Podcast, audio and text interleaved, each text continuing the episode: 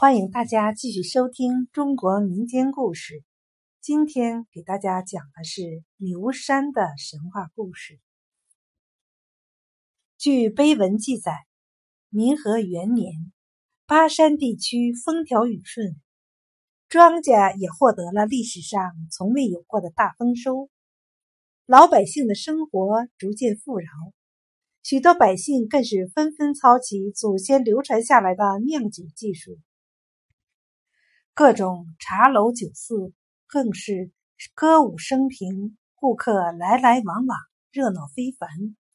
大街上到处都弥漫着酒香，而且还有大江南北的许多江湖人士，更是慕名前往巴山来品尝这种美酒。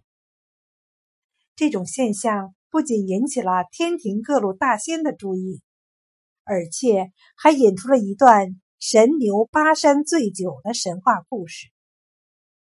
某一天，守天庭之门的神牛，趁着天将打盹的时候，偷偷的挣断锁链，溜下天庭，循着酒香来到了巴山镇，窜到一农家的酒窖里偷喝这种美酒。待天将发现神牛不见时，吓得全身冒着冷汗。连忙飞奔上报玉皇大帝。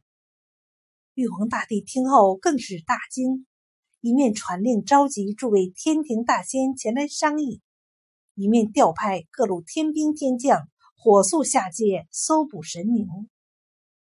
看众仙议论了半天，仍没有结果，太白金星便献计道：“我们不如火速派人邀请王母娘娘前来，用其。”窥天宝镜，查得神牛的具体位置，再派天兵天将将之擒来。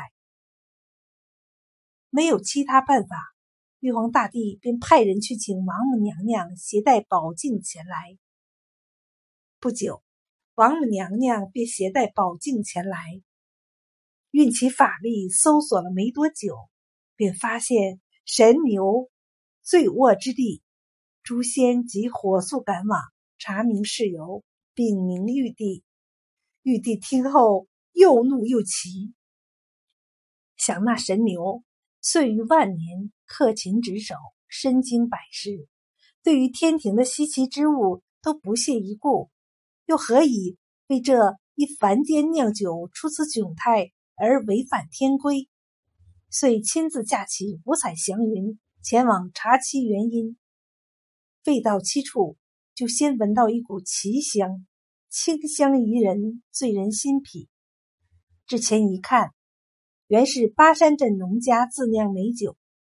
只见其体态丰盈清冽，俏而不丹，遂上前轻酌一口，果真其醇和绵长，雍容之间厚而不滞，遂解其神牛卧醉巴山之有。玉帝。也由衷的赞叹道：“好酒，虽知是佳酿惹祸，神牛之罪原可谅解，但天规不可违。”玉帝恻隐之心又动，左右为难。此时太白金星看出玉帝之意，遂献计道：“既然神牛如此贪恋人间佳酿，何不罚他握守巴山？”既能常年与美酒相伴，又可守护巴山这一人间佳酿，使其能流芳百世呢？此计令玉帝甚满，随即下旨曰：“令神牛投入于地面，守护巴山，让这美酒佳酿世代相传。”后来，牛头山的故事也渐渐被人们传颂开来。许多知名人士更是慕名前来瞻仰牛头山的风光，品尝这种巴山美酒。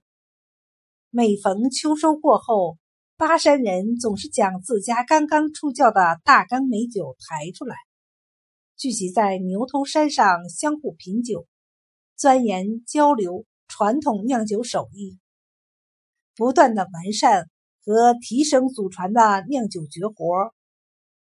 时至今日，忠厚勤劳的巴山人相继开发出的开缸酒等产品已远销四方，享誉全国。